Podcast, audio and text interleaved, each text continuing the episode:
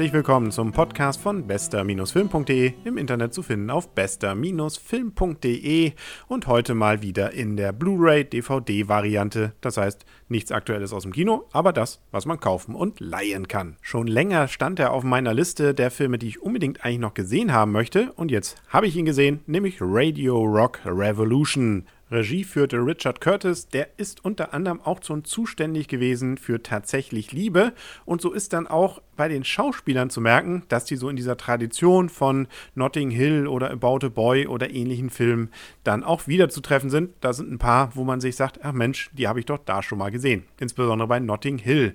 Da gibt es ja diesen etwas durchge etwas gut gesagt, sehr durchgedrehten Mitbewohner vom Hauptdarsteller. Ich glaube, Spike heißt er dort. Den trifft man hier in einer völlig anderen Rolle wieder. Hier spielt er nämlich einen coolen DJ.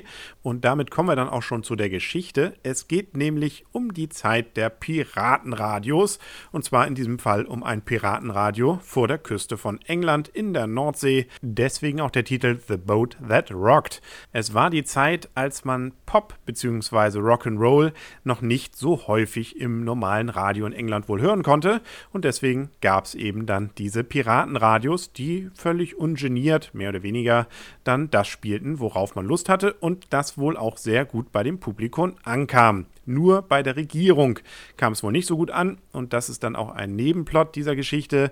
Da nämlich rührt sich so einiges, insbesondere gibt es einen Oberbösen, der sogar mehr oder weniger über Leichen geht und äh, da versucht also jetzt dieses Boot, dieses Sendeboot, dieses Radioboot dann nicht zum, ja, na, wie will nicht zu viel verraten, auf jeden Fall also zumindest erstmal rechtlich dagegen vorzugehen und auf diesem Boot, da sind eben, gerade weil es ja in den 60er Jahren spielt, sehr viele so in dieser Hippie-Generation ähm, anzusiedelnden, sehr abgedrehte Typen. Wobei es eben nicht nur Hippies sind, sondern vor allem einfach bunt angezogene, seltsame Typen. Und das passt ja natürlich wieder in diese ganzen Filmreihen wie Notting Hill, wo es ty komische Typen gibt, oder auch bei tatsächlich Liebe und so weiter.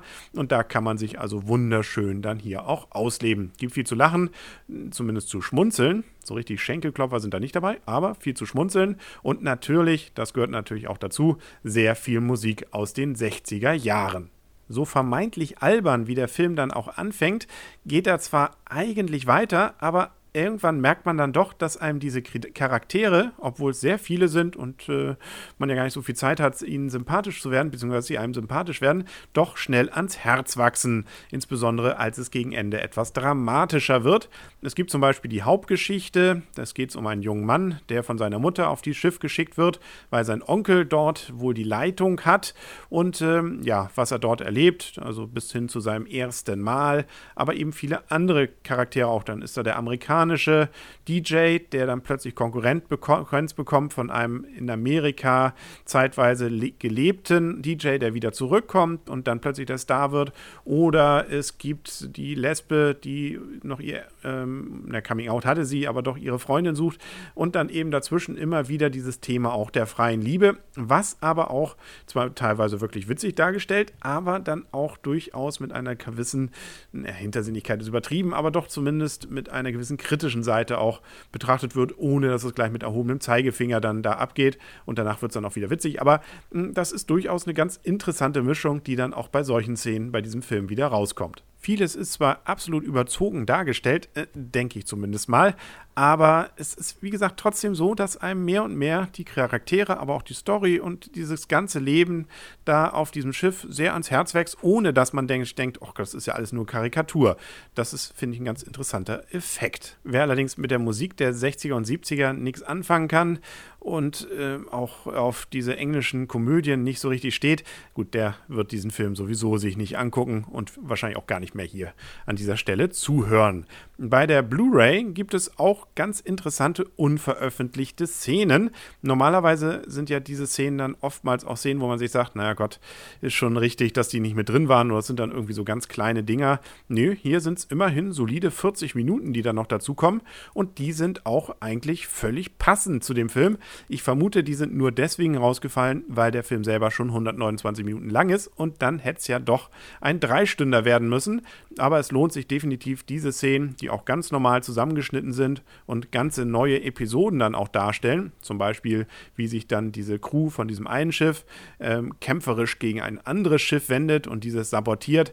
Das ist zum Beispiel sehr witzig, aber auch viele andere Szenen, die dann teilweise auch innerhalb dieser verschiedenen Bereiche dann auch ein bisschen mehr zeigen, was denn da noch so auf diesem Schiff abgeht und was vielleicht auch nicht die Moral, aber doch immerhin das Flair auch in dieser Zeit noch mehr war, das noch ein bisschen mehr unterstreicht.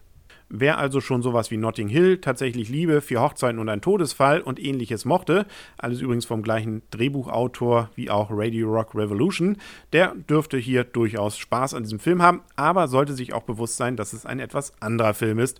Eben nicht nur dieser ganz, na, ich, na, ich will es ja nicht zu hochreden, aber zumindest nicht diese Liebesgeschichte, wie sie bei diesen anderen Filmen ist, sondern eben auch sehr viel mit der Musik und mit diesem eben 60er-Jahre-Flair, was besonders hier dann die Hauptrolle eigentlich darstellt. Neben den unveröffentlichten Szenen, die nach meiner Recherche auch auf der DVD vorhanden sind, gibt es auch wieder Filmkommentare vom Regisseur, vom Produzenten und von Schauspielern, die man sich dann noch anhören und ansehen kann.